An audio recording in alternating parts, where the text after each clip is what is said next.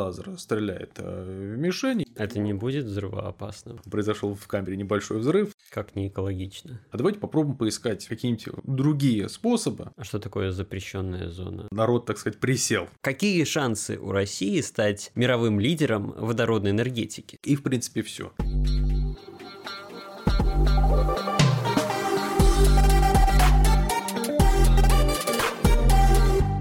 Всем привет, с вами инженерный подкаст и его ведущий Никаноров Александр. А сегодня у нас в гостях аспирант Института Лаплас Алексей Соловьев, с которым мы встречаемся уже второй раз. В прошлом выпуске мы с ним обсуждали водородную энергетику, о том, что это такое, как это вообще работает. А сегодня мы поговорим об исследованиях Алексея, который непосредственно водородной энергетикой занимается в НИЯО МИФИ. Мы немножко поговорили о получении его, частично поговорили о накоплении водорода, в данном случае даже затронули тему, в принципе, аккумуляции энергии. Также чуть-чуть я затронул вопрос о транспортировке. Ну, наверное, можно чуть-чуть затронуть вопрос, в том числе и безопасности, и непосредственно о тех разработках, которые реализуются вот в рамках нашего университета. Как я уже сказал в начале нашего разговора, если концентрация водорода в воздухе превышает 4%, то вот эта смесь уже становится э, взрывоопасной. И у нас даже был в лаборатории один такой интересный прецедент, когда проводились опыты, и э, мы видели, как вот именно э,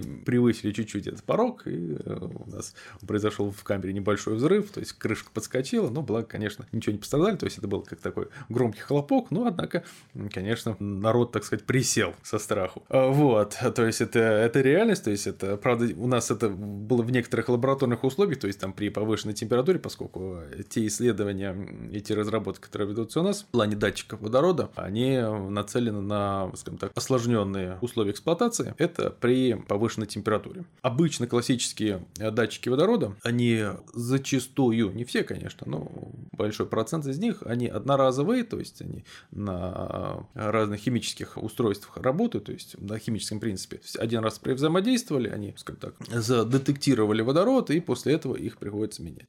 Как не экологично. Ну, да, это есть, поэтому вот как раз э, у нас и ведут разработки в плане того, чтобы они были многоразовые, причем вот многие области требуют, чтобы были повышенные температуры, то есть выше 100 градусов, где уже, в принципе, кремниевые, в основном, конечно, датчики делают на кремнии, ну, как, в принципе, всю нашу электронику, где кремний уже, скажем так, с трудом работает ввиду своих полупроводниковых эффектов, то есть я сейчас как раз говорю про ширину запрещенной зоны, вот, и э, мы как раз и занимались разработкой, занимаемся на создание датчиков на базе карбида кремния, то есть у него больше ширина запрещенной зоны. Тем самым они э, спокойно работают при таких температурах, как там 350, 450, даже до 500 градусов Цельсия. А что такое запрещенная зона? Можете в двух словах сказать? Ну, мы, допустим, э, знаем, что есть электрики, есть э, проводники. Скажем так, проводники, вот некоторые наши металлы, где у нас электроны, они, в принципе,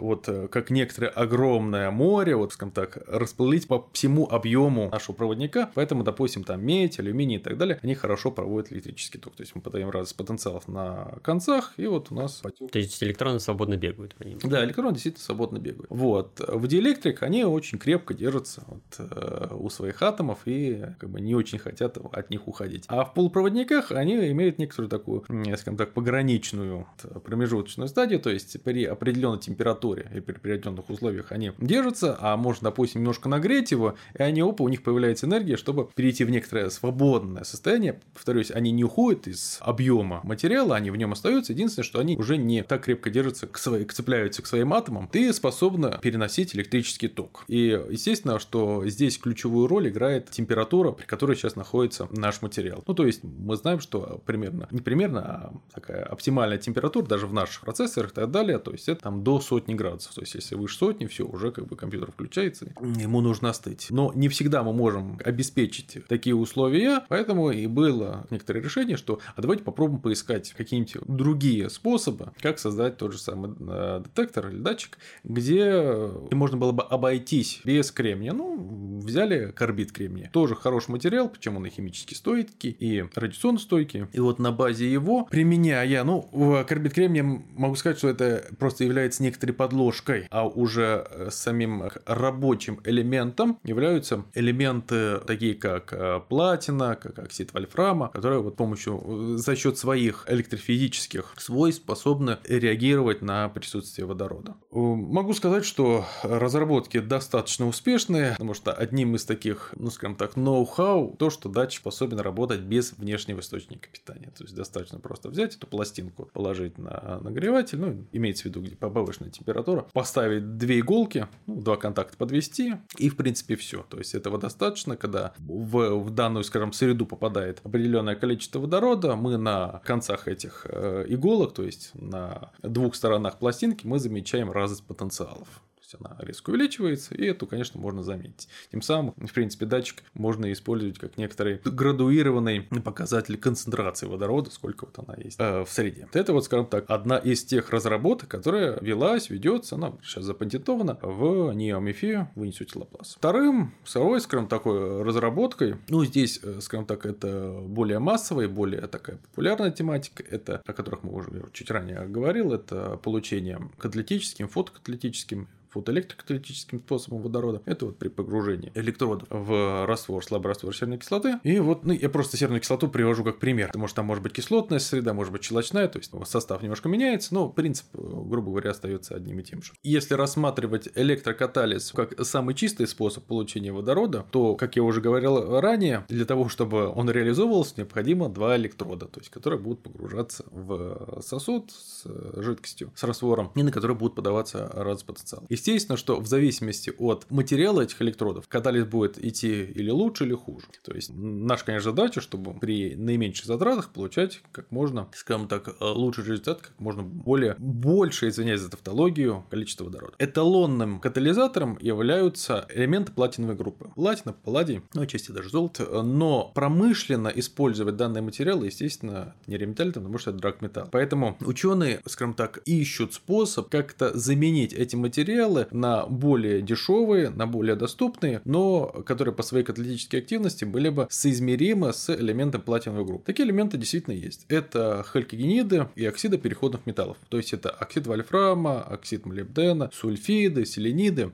молибдена и вольфрама. Но фишка в том, что как таковые, то есть если их просто взять кирпич из оксида вольфрама, запихнуть его в банку, то, скажем так, э, выход, выхлоп будет не очень высок. Они должны быть наноструктурированы. То есть сама поверхность, имеется в виду Э, этого катализатора, она должна иметь определенные конфигурации. И нужны определенные методы для того, чтобы и, ну, скажем так, способы для того, чтобы создавать вот такие вот наноструктурированные катализаторы. Ну, методов, которые позволяют создавать пленки, многопленочные покрытия толщиной от э, квазидоумерных, то есть от э, нескольких атомных слоев до там, сотен нанометров, они есть, то есть это и молекулярно-лучевая эпитаксия, и магнетрон, и осаждение из паровой фазы, это имеется в виду термический, то есть когда в трубчатой печи помещается какой-то элемент, он нагревается, начинает испаряться, наверху или там где-то как-то при какой-то конфигурации находится подложка и на ее поверхности осаждается. Ну и в том числе, вот, допустим,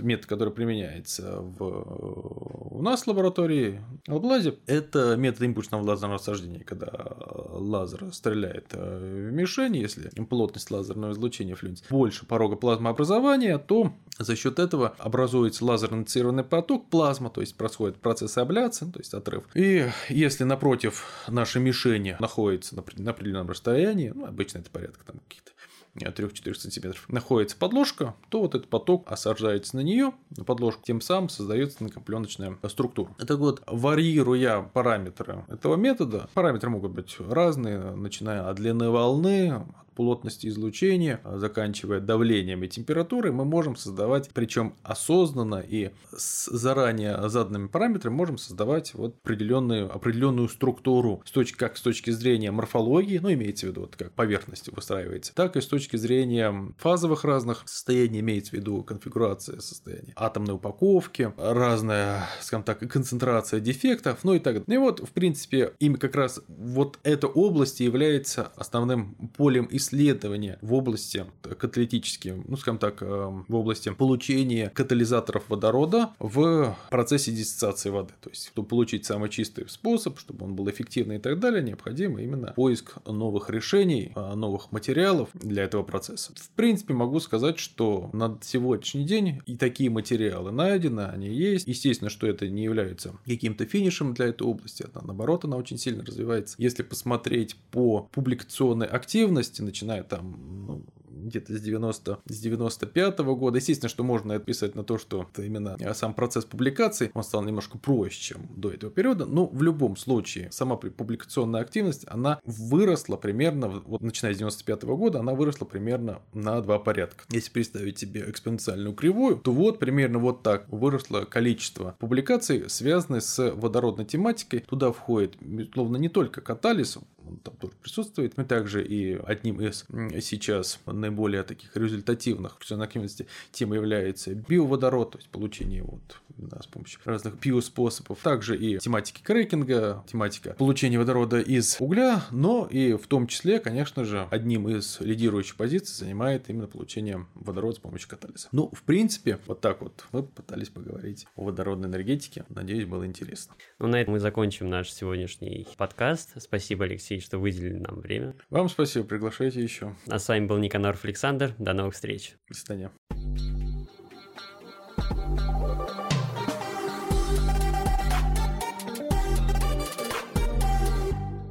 Ну, еще такой несколько философский вопрос сейчас задам. Я этот сценарий к этому подкасту писал ну, довольно-таки давно, до Дня защитника Отечества, скажем так. И у меня был такой вопрос, который я сейчас уже боюсь несколько не очень уместен.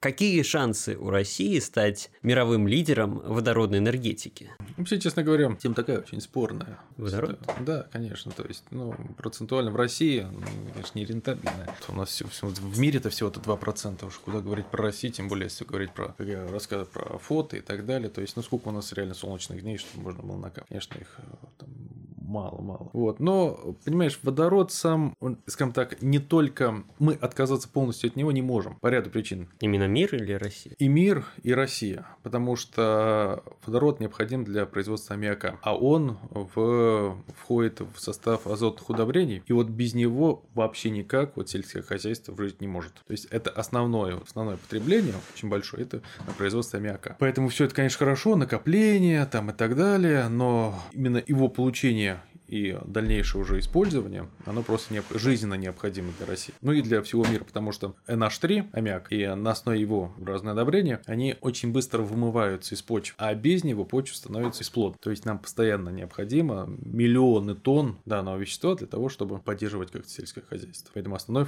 для чего нужно, то он уходит туда.